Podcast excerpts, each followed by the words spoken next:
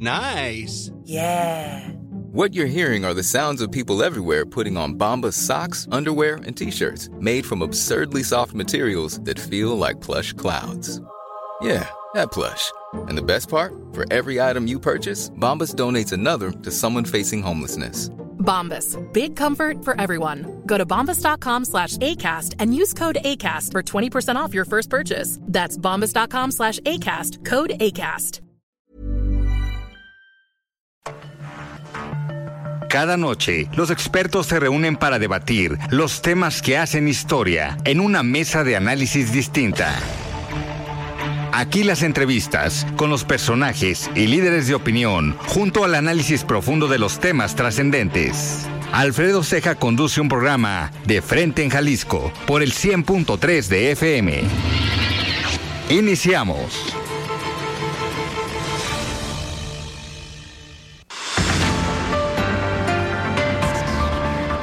Tal? Muy buenas noches. Bienvenidos a una emisión frente en Jalisco, aquí en Heraldo Radio Jalisco. Hoy lunes 12 de junio quiero agradecer, como todos los días, en los controles técnicos a Antonio Luna, en la producción y redacción de este espacio a Ricardo Gómez y recordarles nuestro número de WhatsApp para que se comuniquen con nosotros, el 3330 1779 66. El día de hoy vamos a tener esta mesa de dirigentes de partidos. El día de hoy nos acompañará Manuel Romo, dirigente de Movimiento Ciudadano, Ernesto Gutiérrez del partido Hagamos y Antonio Ramírez del Partido Verde Ecologista de México aquí en Jalisco. Además, como cada lunes, vamos a escuchar el comentario de Rafael Santana Villegas, director de la Escuela de Comunicación de la Universidad Panamericana, Campus Guadalajara, y también escucharemos el comentario de Salvador Romero, el excomisionado presidente del Instituto de Transparencia, Información Pública y Protección de Datos Personales del Estado de Jalisco. Les recordamos que nos pueden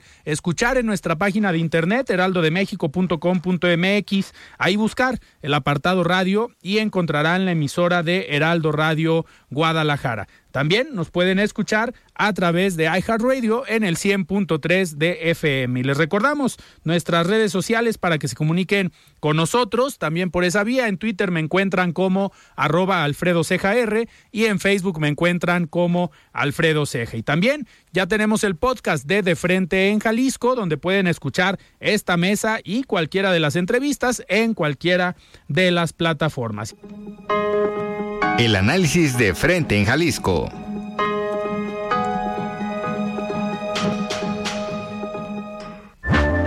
Son las 7 de la noche con 6 minutos y antes de iniciar esta mesa de partidos políticos vamos a escuchar el comentario de Rafael Santana Villegas, director de la Escuela de Comunicación de la Universidad Panamericana Campus Guadalajara. Estimado Rafa, ¿cómo estás? Buenas noches. La voz de los expertos.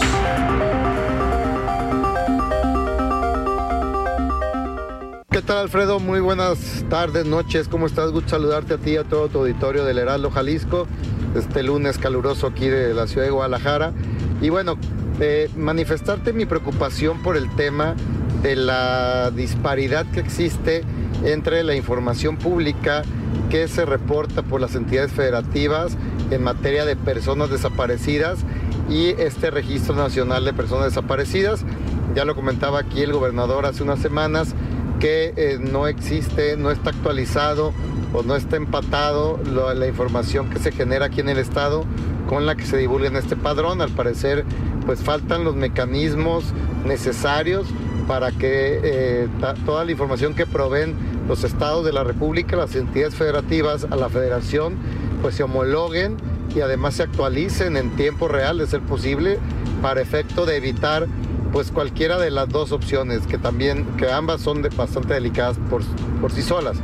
Primero, que personas que ya aparecieron sigan apareciendo en este, en este padrón, en este registro de personas desaparecidas, ¿no? Porque esto además de, elevar eh, erróneamente las cifras de por sí ya graves, pues evidentemente puede generar ahí una confusión en las autoridades.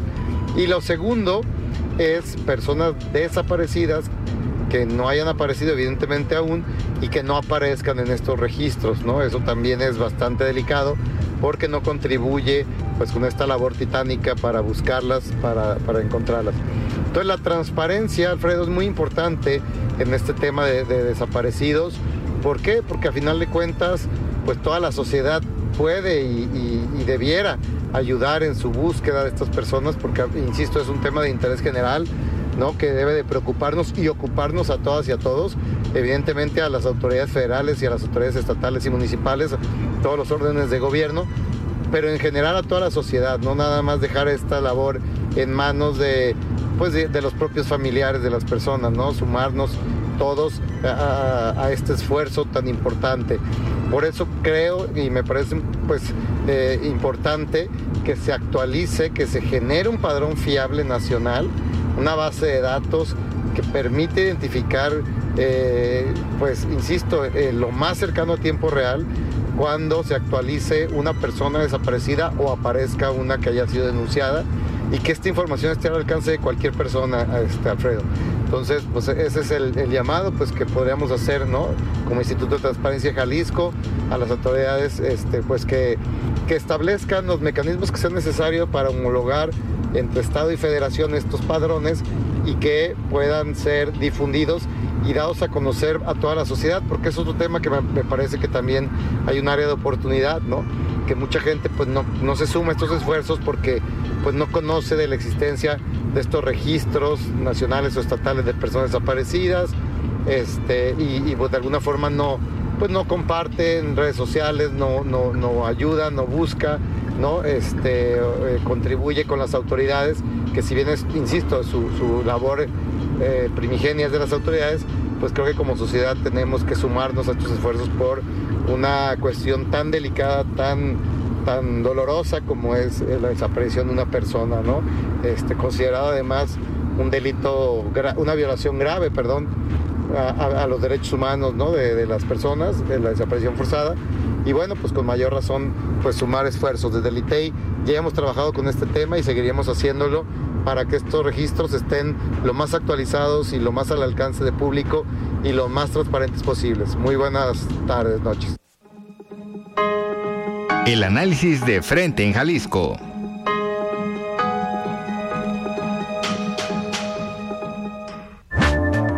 Muy bien, 7 de la noche con 11 minutos. Este fue el comentario de Salvador Romero, comisionado presidente del Instituto de Transparencia, Información Pública y Protección de Datos Personales. Y arrancamos esta mesa de los lunes con dirigentes de partidos y hoy nos acompaña ya aquí en cabina Ernesto Gutiérrez, presidente de Hagamos. Ernesto, ¿cómo estás? Buenas noches. Muy bien, Alfredo, gracias por el espacio, buenas noches. Muchísimas gracias y nos acompaña Antonio Ramírez, que él es delegado para el proceso electoral del 2024 del Partido Verde aquí en Jalisco. Estimado Antonio, ¿cómo estás? Buenas noches. Buenas noches, Alfredo. Muchas gracias por la invitación. Muchísimas gracias. Y Manuel Romo ya nos avisó que viene en camino, se incorporará en unos minutos más de Movimiento Ciudadano, pero pues vamos, vamos empezando. A ver, Ernesto, me gustaría eh, empezar con ustedes porque eh, han sido un partido eh, clave, creo yo, para estos años que hemos pasado porque han sido un partido que se ha comportado como oposición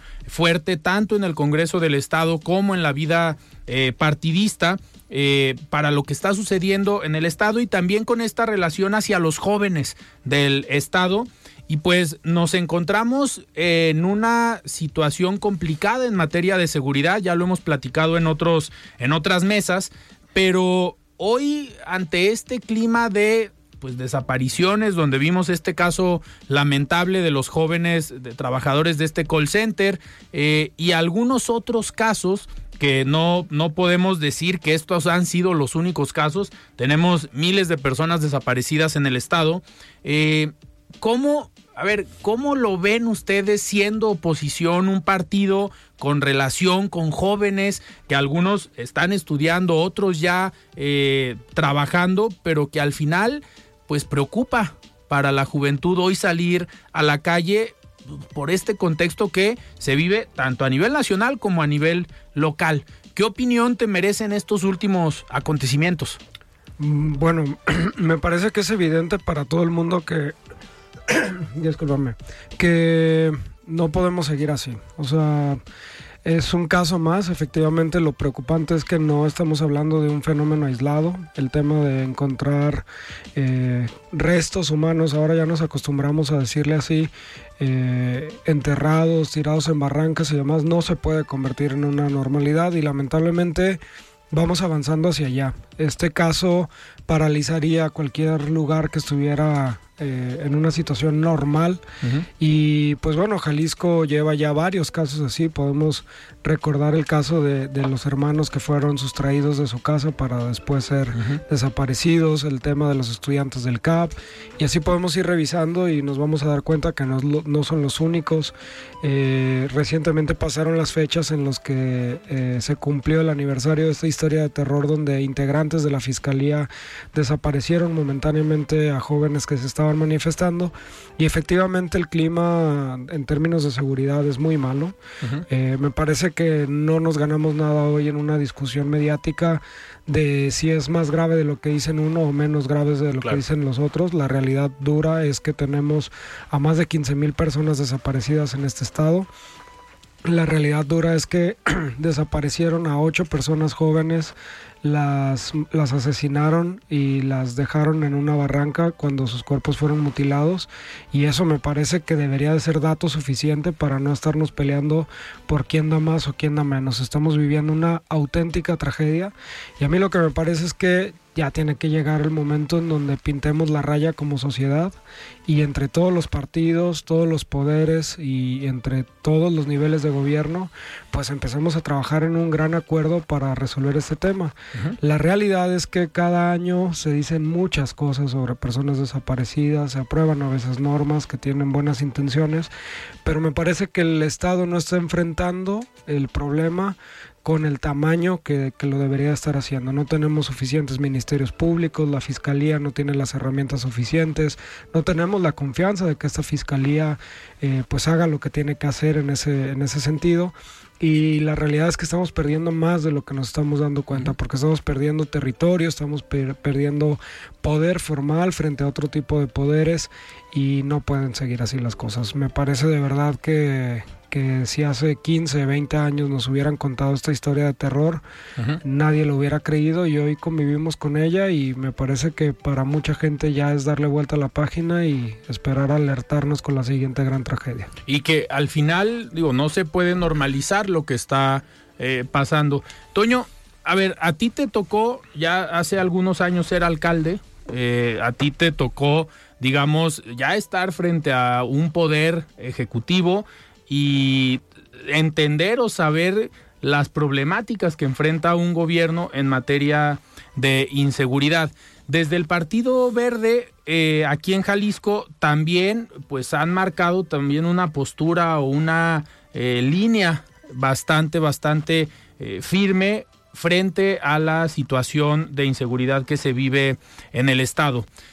Vienes de un municipio que pues hasta hace algunos meses pues vivía momentos muy complejos eh, que ahorita lo platicábamos antes de entrar al aire, pues pareciera que ya se calmó un poco o está un poco más tranquilo el municipio de Mazamitla, pero al final a lo, a lo, que, a lo que voy o lo que te quiero preguntar es, esa percepción de inseguridad claramente tiene un impacto en un municipio turístico como es Mazamitla, pero también tiene una percepción o afecta en la percepción de los ciudadanos enterarnos de este tipo de casos. ¿Cómo, cómo ves tú la situación hoy en Jalisco? ¿Cómo lo ven desde el Partido eh, Verde esta, pues esta percepción? que al final se tiene por estos casos que son muy llamativos y al final aumenta la percepción de inseguridad, aunque podamos ver Sí, algunos índices se puede discutir si han bajado, han subido, pero al final la percepción, este tipo de casos, la aumentan invariablemente si los datos en otros delitos han bajado o han cambiado. Pero ¿cómo lo están viendo desde el Partido Verde? Pues mira, lo que, lo que comentaba, no son temas aislados, ¿no? Ahora nos estamos acostumbrando a vivir una vida así y es un tema cultural que hoy parece que es normal encontrar restos en bolsas, desmembrados. Creo que hace falta la sensibilidad de todos los niveles de gobierno, ¿no? ponernos en los zapatos de las mamás, de los hermanos, de la familia, de los que han perdido una persona. Claro. ¿No? Entonces ahí cambiaría toda la perspectiva, a todos los niveles de gobierno. Si hoy generamos esas percepciones que tú dices, así es porque así está el Estado, ¿no? Y no son hechos aislados. Claro. Hoy lo vemos aquí en Guadalajara, no lo vemos en una zona en específico, como lo decías, en, en, Mazamitla, se ve en diferentes lugares, ¿no? Pero nos estamos acostumbrando a ver eso. Lo que decía Ernesto, debemos de dejar a un lado los partidos políticos, debemos buscar cómo tratar de solucionar entre todos, estaríamos, más bien, deberíamos de estar preocupados cómo solucionar este tema, porque cada vez son jóvenes, pero nada más imagínate si son más de 15 mil personas desaparecidas, ¿no? ¿A dónde vamos a llegar? Sí, prácticamente son 15 mil familias. Así es, 15 mil familias que están buscando a sus familiares, pero imagínate si cuando los tienen y los llevan a enterrar, pues saben que están, es doloroso. Imagínate cuando no los encuentran y ni siquiera saben dónde está, pues más doloroso. Claro. Creo que hace falta la sensibilidad de los partidos políticos para las leyes y las normas, realmente ejecutarlas, para que podamos cambiar la historia en Jalisco y en México, ¿no? Claro. A ver, esta sensibilidad se puede construir sí desde los partidos políticos con la ideología, con el punto de vista, pero también con los perfiles que pones al frente de una candidatura y con los valores o los ideales que se muestran en cada uno de los de los partidos. Ernesto, hoy, a ver, coincides con lo que dice Toño de esta falta de sensibilidad en cualquiera de los órdenes de gobierno, tanto federal, estatal y municipal, frente a estos problemas? Totalmente. O sea, te los diría, sí es una parte importante y ahorita la abordo esta de a quiénes vamos a terminar postulando y, y cómo se vinculan con estas agendas, pero ni siquiera nos tenemos que ir hacia el futuro, o sea, hablemos de lo que ha sido hoy. Y la falta de sensibilidad eh, te das cuenta cuando ves cómo crece el presupuesto para la búsqueda de personas desaparecidas. O sea, simplemente ahí eh, me parece que todo lo demás, todos los postulados, todos los discursos, todas las entrevistas, todas las declaraciones son simbólicas nada más. Cuando se aprueba el presupuesto del Estado, ahí quedan claras las prioridades y el dinero destinado a la prevención y encontrar personas desaparecidas no se ha visto como una prioridad y claro que eso refleja en última instancia una falta seria de sensibilidad respecto del tema. Y lo que dices, yo lo abordaría desde el presente para el tema de las candidaturas. Eh, hay muchos partidos que ya están hablando de mil cosas. Eh, ya, digamos, es lo que es, ya nos acostumbramos a que se adelantó el proceso electoral por encima de la ley pero no se están tocando las, las, los temas torales, solo se están hablando de fidelidades, de nombres, de encuestas, de puntos. Y mientras ese, digamos, espectáculo mediático y competitivo está sucediendo, pues imagínate lo que percibe alguien, efectivamente una familia que tiene una persona desaparecida y que ya lo que está viendo es una contienda sin contenido o sea, sin, sin, ningún compromiso, sin, sin absolutamente nada. Llegará el tiempo, digo, la realidad es que no deberíamos estar en ese momento electoral, ya estamos, pero creo que tiene que ver más con eso. Y yo insistiría con lo mismo, nosotros estamos preparando algo ya en concreto para, para el tema de personas desaparecidas, pero ojalá que, que los temas se aborden primero, insisto, la solución tiene que ser del tamaño del problema. Y, y en serio, podemos dar mil ángulos del mismo dato para tratar de que se vea más grave o menos grave, pero hay cosas que no son discutibles. Jalisco es el primer lugar nacional en personas desaparecidas. Si eso no nos pone en un estado de alerta máxima, pues no sé qué más. Pero incluso imagínate que estuviera en el lugar 32 eh, y ahí es donde efectivamente la crisis de desaparecidos se dimensiona cuando es alguien a quien tú tienes que, buscar. Si fuera una persona desaparecida ya valdría el esfuerzo del Estado encontrarla, pero son 15 mil, es, a veces desnaturaliza incluso hablar de estos números tan grandes. Claro. Pero nada más imaginarse 15 mil personas desaparecidas en un estado es una brutalidad absoluta. Y el otro tema tiene que ver justo con que eh, pues nos tenemos que equipar y preparar para el problema todo el mundo habla, por ejemplo, en una crisis muy distinta, pero similar, por ejemplo, a cómo creció Argentina en el tema forense, por todo lo que invirtió después del, de los problemas internos que tuvo y a partir de, de estas décadas tan, tan graves de, de, conflictos, pues desarrolló todo un aparato forense, de investigación, etcétera, que hoy pues bueno, nada menos que en el tema de Yotzinapa enviaron especialistas a, apoyar en las búsquedas. Yo creo que México y Jalisco particularmente hoy deberíamos estar haciendo algo así, deberíamos estar entendiendo que este problema es tan grande que todos los esfuerzos se tienen que alinear a tratar de resolverlo porque no podemos seguir viviendo así. Claro, y que lo tienes que atacar al final de todas las vías posibles, desde la prevención con temas de educación, el tema de generación de empleo, pero también prevención, fortaleciendo a las policías municipal, estatal, los cuerpos a nivel federal, pero también si ya tienes el problema, lo que comentas, que no lo vas a frenar de un día para otro, sabes que si hay una curva y que es ascendente, pues eh, en el momento que empiece a bajar, de todos modos vas a seguir presentando personas desaparecidas o personas fallecidas que tienes que investigar, tienes que analizar cuerpos y tendrías que también prepararte para eso. Perdón, nada más una cosa muy breve, es que pensando en el mejor escenario, que de hoy en adelante no desapareciera nadie en Jalisco, que ojalá sí sucediera, de todas formas tienes que encontrar 15 mil. O sea, de ese tamaño es el problema hoy. Así es. Oigan, pues tenemos que ir a un corte, se nos fue rápido el primer, el primer bloque. Estamos platicando con Ernesto Gutiérrez del partido Hagamos y Antonio Ramírez del Partido Verde Ecologista de México. En unos minutos más también eh, nos acompañará Manuel Romo de Movimiento Ciudadano. Nosotros vamos a un corte y regresamos.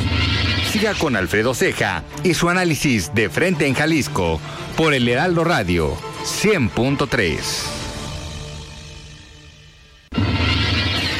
Mesa de análisis de frente en Jalisco con Alfredo Ceja. Continuamos. Muy bien, estamos de regreso aquí en De Frente en Jalisco. Son las 7 de la noche con 28 minutos. Seguimos platicando con Ernesto Gutiérrez del Partido Hagamos y Antonio Ramírez del Partido Verde Ecologista. Toño, nos comentabas ahorita en el corte de nada más para dimensionar esta cifra que comentaban de 15 mil desaparecidos en el estado aproximadamente la cantidad de habitantes que tiene Mazamitla. ¿Cuántos tenía Mazamitla? Así es, tiene 13 mil, más de 13 mil habitantes. Haz de cuenta que desapareces. De un, día para otro un municipio. De ese tamaño es la problemática que estamos enfrentando. Oigan, a ver, ya viene el 24, ya se acerca a nivel federal, pues ya se había adelantado todo el proceso, pero ya con la elección del fin de semana eh, pasado, hace una semana en el Estado de México y Coahuila, era pareciera lo que estaban esperando todos los partidos políticos, tanto a nivel federal como a nivel local, para decir, ya arrancamos y ahora sí, ya nos ponemos todos a trabajar rumbo al 24, aunque algunos partidos ya estaban haciendo su labor del tema de las estructuras, renovando comités municipales.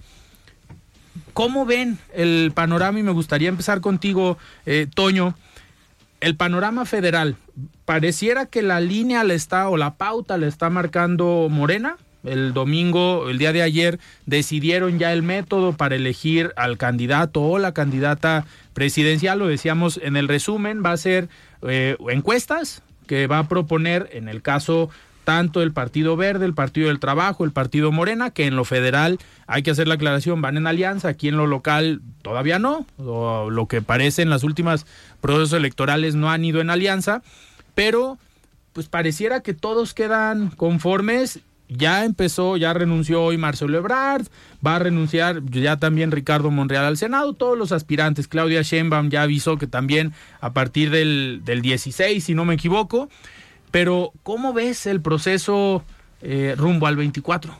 Pues mira, yo creo que el proceso ya está movido, así como lo dices. Después de la elección de, del Estado y de Coahuila, creo que todo se movió, ¿no? Parece que se va a haber movido el avispero. Claro. pues ya nos estamos preparando para el próximo comicio, que es en el 24, ¿no? Sí, nosotros estamos trabajando en una alianza que es Juntos Hacemos Historia, donde Morena está marcando la pauta. También nosotros tenemos un... A lot can happen in the next three years. Like a chatbot may be your new best friend. But what won't change? Needing health insurance. United Healthcare Tri Term Medical Plans are available for these changing times. Underwritten by Golden Rule Insurance Company, they offer budget friendly, flexible coverage for people who are in between jobs or missed open enrollment. The plans last nearly three years in some states, with access to a nationwide network of doctors and hospitals. So, for whatever tomorrow brings, United Healthcare Tri Term Medical Plans may be for you. Learn more at uh1.com. Hey, it's Ryan Reynolds, and I'm here with Keith, co star of my upcoming film, If, only in theaters, May 17th. Do you want to tell people the big news? All right, I'll do it. Sign up now and you'll get unlimited for $15 a month in six months of Paramount Plus Essential Plan on us. Mintmobile.com slash switch. Upfront payment of $45 equivalent to $15 per month. Unlimited over 40 gigabytes per month. Face lower speeds. Videos at 480p. Active Mint customers by 531.24 get six months of Paramount Plus Essential Plan. Auto renews after six months. Offer ends May 31st, 2024. Separate Paramount Plus registration required. Terms and conditions apply if rated PG. Precandidato, una corcholata como es Sí. Manuel Velasco, que ya hizo pública su intención y además ya pidió también licencia, en el Senado. ¿no? Entonces, de ahí va a marcar todo hacia el 24 en los estados. Entonces ya también vamos a iniciar a trabajar.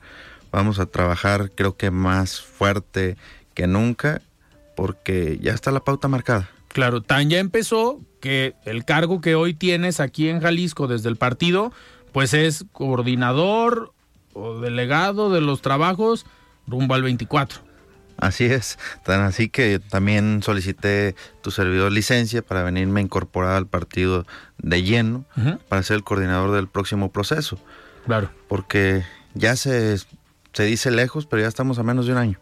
A menos Ya. de un año de la A elección, menos de un año de la elección. pero de la selección de candidatos, pues estamos prácticamente a cuatro meses. Digo, en lo federal es una cosa, pero también en lo local me imagino que ya están eh, trabajando. Ernesto, hace algunos, algunos meses, un par de meses, en otra de las mesas platicábamos de este trabajo que ya estaban haciendo en los comités municipales, pero hoy ese trabajo que ya se hizo, pues viene ya con una segunda etapa rumbo al proceso del 2024.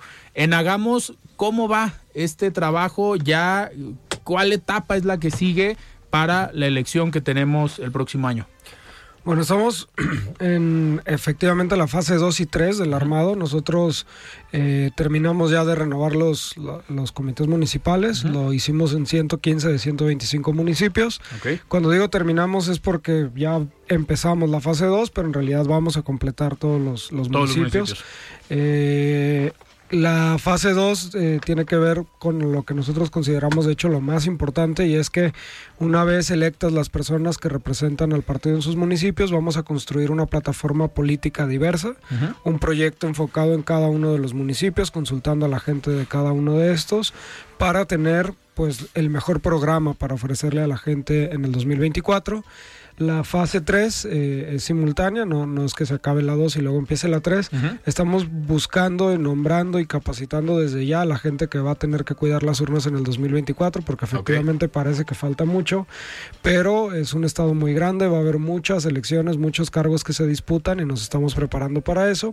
Y en la parte política, pues bueno, obviamente ya estamos sondeando las inquietudes, viendo quiénes son, poniendo atención, por ejemplo, al tema de los lineamientos del Instituto Electoral y de Participación Ciudadana, que pues bueno, nos va a marcar eh, la manera más óptima de integrar, por ejemplo, a las mujeres, eh, a las personas jóvenes, a las personas con discapacidad y demás, que tienen que formar parte ya de las planillas y estamos analizando esa, esa parte y pues bueno, sosteniendo un diálogo con el resto de los partidos políticos porque pues eh, será la primera elección que a nosotros nos confronta con una elección federal concurrente.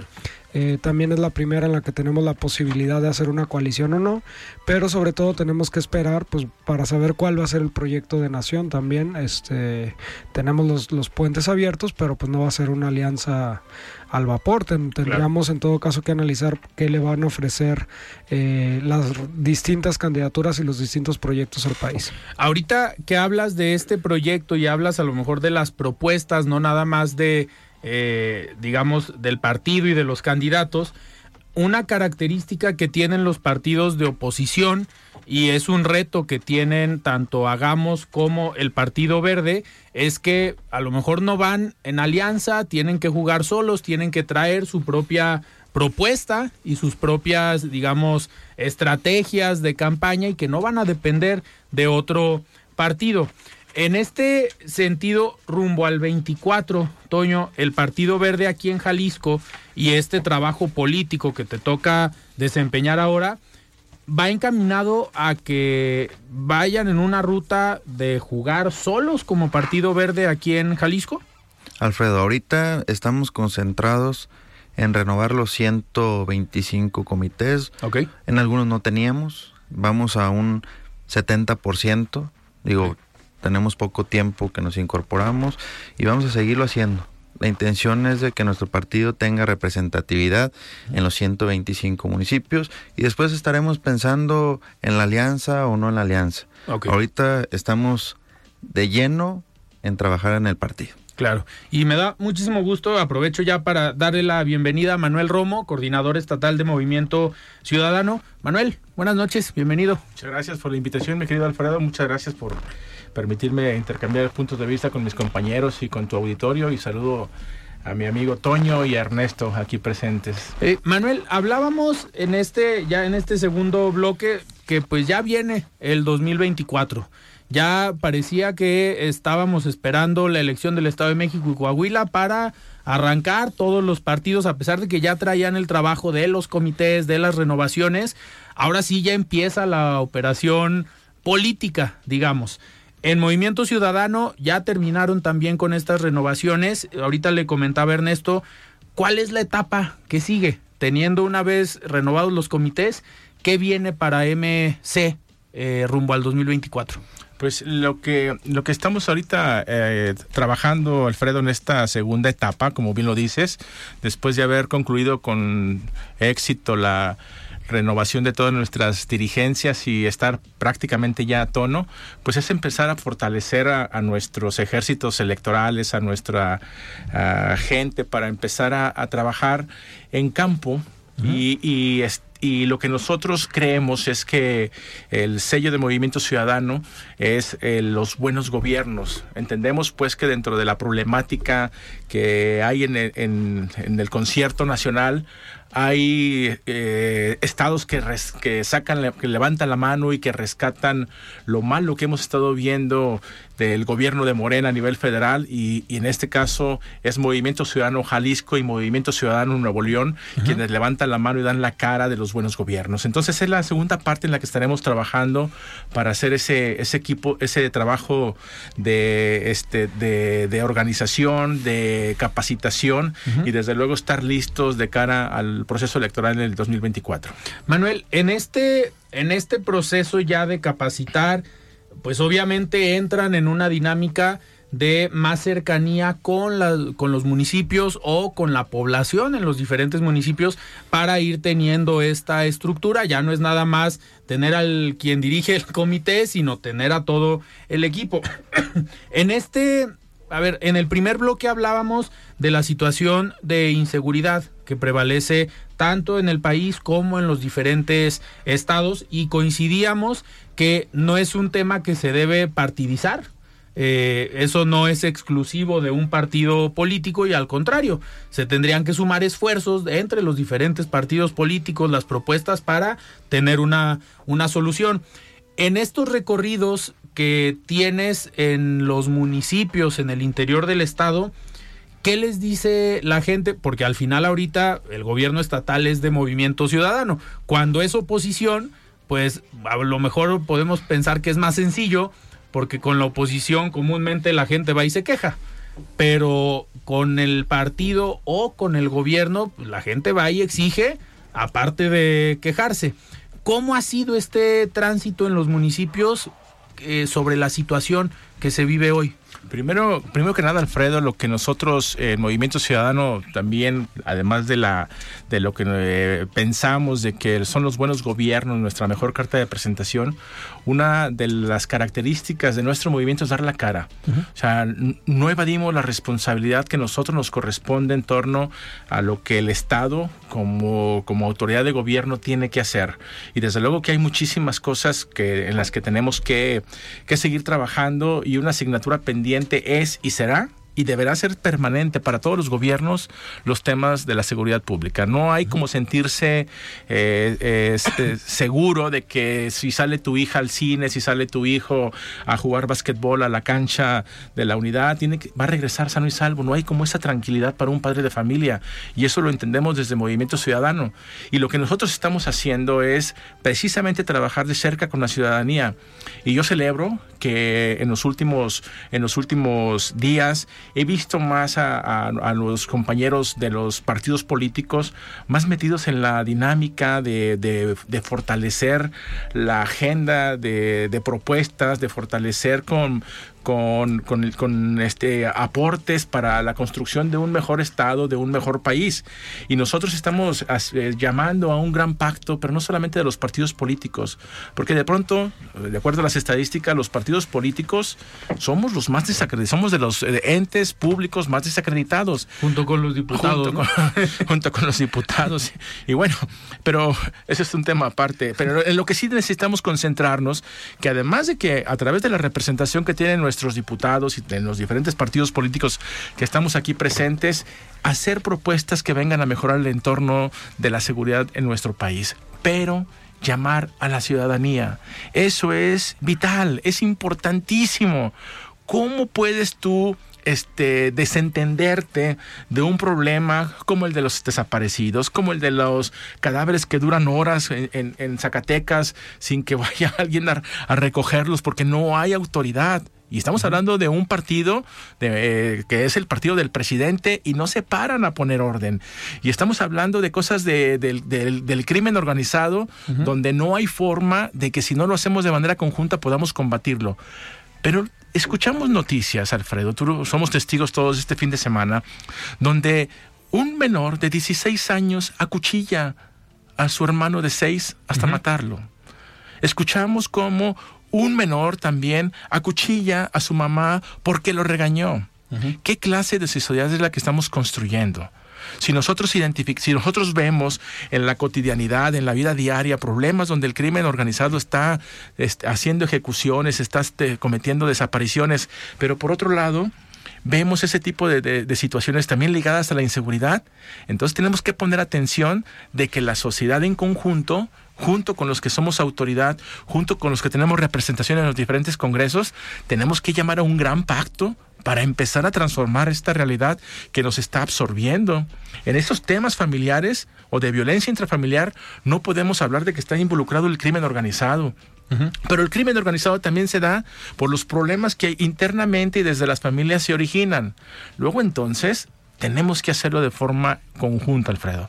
Entonces yo por eso este, celebro y veo con muy buenos ojos que hoy estamos todos llamados a participar y hacer una gran alianza en los temas de inseguridad que son desde casa donde empiezan y que desde luego el Estado tiene que hacer y poner su mejor esfuerzo, hacer lo, mejor para mejorar estrategias que nos lleven a tener una vida mejor para todos los que habitamos aquí en Jalisco. Eh, Ernesto, en este sentido o este llamado de un pacto, eh, una unidad, no nada más de los partidos, sino social, ¿cómo, ¿cómo lo visualizan desde Hagamos? ¿Cómo sería este trabajo conjunto ideal entre los gobernantes y la sociedad? Porque, a ver, al final, ahorita lo, lo comentábamos también, las manifestaciones que han existido en el Estado, las manifestaciones que han existido con el tema de violencia contra las mujeres o el tema del feminismo, los derechos de las mujeres a nivel nacional, pues las imágenes que se ven es de pues no tanta cercanía hacia los manifestantes. ¿Cómo sería este trabajo ideal o en conjunto entre el gobierno y la sociedad? Bueno, a ver, mm, conceptualmente estoy de acuerdo en, el planteamiento, sin embargo creo que tenemos que asumir que la responsabilidad en todo caso de concitar ese acuerdo es de quien gobierna y de quienes tienen representación. Entonces, empezaría porque creo que un gran pacto, digamos, por, por enfrentar el tema de las personas desaparecidas y de la seguridad, tiene que pasar primero porque quienes ocupan cargos hagan propuestas concretas. Es lo que yo te decía hace rato. En el tema del presupuesto, yo espero que en el diseño del presupuesto para el 2024 se note que es una prioridad el asunto de las personas desaparecidas, porque si no, todo, insisto, entrevistas, declaraciones, etcétera, es ficticio. Hasta que se demuestren números y en equipamiento para ministerios públicos, fiscalías, etcétera, es cuando de verdad lo vamos a, poder ver quienes ya gobiernan hoy tienen una responsabilidad, por ejemplo, de hacer valer el Estado de Derecho. O sea, eso lo tiene que empezar ya. Y sí, yo creo que la sociedad en este pacto a lo mejor con lo que no me iría tan tan tan rápido que no estoy sugiriendo que eso es lo que haya dicho Manuel es como que tiene que ser un pacto terso y que todo el mundo o sea las manifestaciones de la sociedad el que se estén claro. el que el que estén en contra de las acciones de gobierno o de acciones específicas o de inacciones específicas es una parte de cómo le entra a la sociedad y creo que es lo que hay que lo que hay que reconocer que cuando una familia está desgarrada por la pérdida de uno de sus integrantes pues no le podemos a lo mejor pedir que nos haga un diseño de política pública o que se sume a una causa legislativa, sino que justo lo que haga sea poner en el centro de la visibilidad el asunto que está viviendo. Me parece que la presión que se ejerció, por ejemplo, en el caso del tema del call center, es eh, muy evidente lo que puede lograr la sociedad que se organiza con objetivos concretos. Yo ahí entonces lo que creo es que tenemos que salirnos, insisto, estoy repitiendo cosas de hace rato, pero me parece importante que dejemos la discusión del ángulo de los datos y más bien nos vayamos a, las cosas duras que tenemos que, que enfrentar. Mientras haya una persona desaparecida hay mucho que hacer en el Estado y tenemos decenas de miles de personas desaparecidas. Entonces, me parece que es momento de eso. Yo perdón que lo reduzca a una cosa tan, tan banal a lo mejor, pero si no se demuestra en el presupuesto del año que viene y con un diseño de política real, eso es lo que tenemos que acompañar, eso es en general. Me parece que no es ni la discusión mediática ni ninguna de las otras cosas, sino cómo le damos herramientas a una ley de avanzada que tenemos, pero para que opere de manera eficiente y para que se convierta en una cosa de realidad política. Claro. Toño, eh, ahorita que hablaba Ernesto de la participación social, o de estas manifestaciones, a ver, lo vimos y la reacción de la Fiscalía del Estado, tanto en el caso de los desaparecidos del call center como de esta joven que todavía no se encuentra, eh, desaparecida en la zona de Jocotán, si no me equivoco, que estuvieron eh, manifestándose tanto los familiares como amigos en Avenida Vallarta durante cinco o seis días, pues también ahí vimos una, una actuación por parte de la Fiscalía muy rápido, que sorprende, digo, y en algunas mesas lo, comentaban, que qué bueno que funcionaron las cámaras de, no sabemos si del C5 o algunas privadas, pero que la fiscalía actuó para ir a pedir los videos, que funcionaron las cámaras del transporte público para darse cuenta cómo subió al camión, dónde se bajó y tener todo este seguimiento. Pero coincides en que se necesita esta participación social vista desde una manifestación o presión social para que la fiscalía o la autoridad o los gobernantes en turno, ya sea municipal, estatal o federal, eh, actúen en consecuencia y que esa pueda ser la parte que le toca a la sociedad? Pues mira, yo otra vez vuelvo, ¿no? El tema de la sensibilidad de los ejecutivos, de los diferentes niveles de gobierno. O sea, podemos seguir lo que sugiere hacer un pacto con la sociedad y los gobiernos y todos los actores políticos que, tengan un cargo. Pues sí, pero si mientras se sigue legislando y no se actúa en la calle, pues de nada sirve legislar y tener un pacto, ¿no? Yo más bien estaría de acuerdo con Ernesto el tema del presupuesto, pero buscar que ese presupuesto también se vaya a educación, para tratar de cambiarlo. Sí, el problema ya lo tenemos, ¿no? Pero ahora hay que empezar a ver cómo lo vamos a empezar a combatir. Hay que combatirlo desde la escuela, hay que combatirlo desde tener lugares de esparcimiento en los municipios, en los en todas y cada una de las del territorio de Jalisco, para que las y los niños tengan y jóvenes tengan espacios de esparcimiento y no estén pensando en otras cosas. Claro. El tema de educación es importantísimo. Y sí es, es conformar ese pacto, digo, yo creo que nadie estaría en desacuerdo. Yo creo que ninguno de los partidos políticos estaría en desacuerdo de hacer un pacto por esto que está pasando. Los colectivos de desaparecidos, cuánta gente sociedad está sumada a esto. Pero tenemos que tener la sensibilidad de las personas que están en los gobiernos de cómo ayudar y cómo tener la voluntad de ponerte del otro lado. Sí. Del otro lado de la moneda. ¿Qué es lo que piensa el papá, la mamá, el hermano del desaparecido? Claro. A lo que llaman, pues no a la represión, a decir, no te vengas a manifestar. Pues más bien, a ver, vamos viendo qué es lo que sientes, qué es lo que podemos hacer y cómo nos podemos sumar a lograr que no nada más sea uno un hecho aislado para que se pueda mover. No sé cuántos millones y miles de, pesos se le han invertido al C5. ¿Qué tanto funciona? ¿Qué tanto no? Hoy lo vimos con, con esto que dices de la, de la mujer la joven, que rápido fue y se dijo dónde estaba. Pero si así lo pudiéramos lograr con todas y todos los desaparecidos, pues creo que esto cambiaría. Totalmente. Oigan, se nos fue el tiempo antes de despedirnos. Vamos a escuchar el comentario, ahora sí, de Rafael Santana Villegas, director de la Escuela de Comunicación de la Universidad Panamericana. Estimado Rafa, ¿cómo estás? Buenas noches. Buenas noches, Alfredo. Me da mucho gusto saludarte, al igual que a quienes nos escuchan este lunes. Espero que todos hayan tenido un excelente inicio de semana. Dando continuidad al tema que he venido abordando desde las pasadas dos semanas, esta noche quisiera centrarme en el tema de la polarización política. Ciertamente hemos escuchado ya tanto la palabra polarización que podríamos pensar que se trata de una palabra de moda, utilizada para explicar algo que siempre ha existido, que es la diferencia de opiniones en la política, o sea, las izquierdas, centros y derechas. Hemos hablado de que hoy se siente un entorno más polarizado porque las personas defienden más ideologías y se agrupan más con gente que piensa igual y que le permite generar una identidad. En la opinión del escritor y articulista David Jiménez Torres, hoy podemos hablar, en primer lugar, que en los últimos años ha aumentado el grado de polarización política en las democracias occidentales y, en segundo lugar, que esa polarización afecta severamente a dichas democracias. Lo que pudiera parecer paradójico es que las distintas fuerzas políticas coinciden en estas afirmaciones. Sin embargo, es un hecho que cada vez están menos de acuerdo con dejar de rechazar todas aquellas ideas que provengan de quienes albergan convicciones distintas. En su libro El ocaso de la democracia, la escritora Anne Applebaum analiza los movimientos políticos polarizadores del siglo XXI en países tan disímbolos en materia de historia y cultura política como Estados Unidos, Polonia, Reino Unido y España. En esta especie de tesis sobre la polarización, se habla de que un detonante de esta problemática recae en que las redes sociales han facilitado la creación de lo que se conoce como cámaras de eco, en la que los ciudadanos solamente consumen información, opiniones y contenidos que refuercen sus creencias. El efecto negativo de todo esto lo encontramos en la desaparición de los contrapesos y la neutralidad institucional. La narrativa general a la que estamos expuestos es que debe de haber buenos y malos, vencedores y vencidos, con lo que si un bando gana, el resto se convierte automáticamente en perdedor.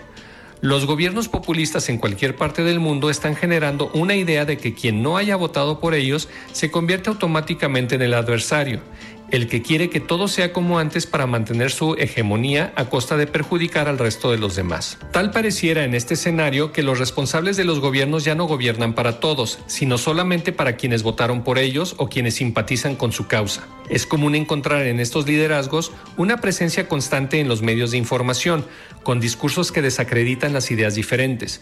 Por eso, una de las principales características de los gobiernos populistas es que buscan acabar con la credibilidad de los medios de información que opinan distinto del régimen en turno. Si la comunicación y el diálogo definen la esencia del ser humano, podemos sin duda afirmar que nada empobrece tanto a nuestra sociedad que promover una forma de pensar en la que todo el que no coincida conmigo y mi grupo está en contra de nosotros.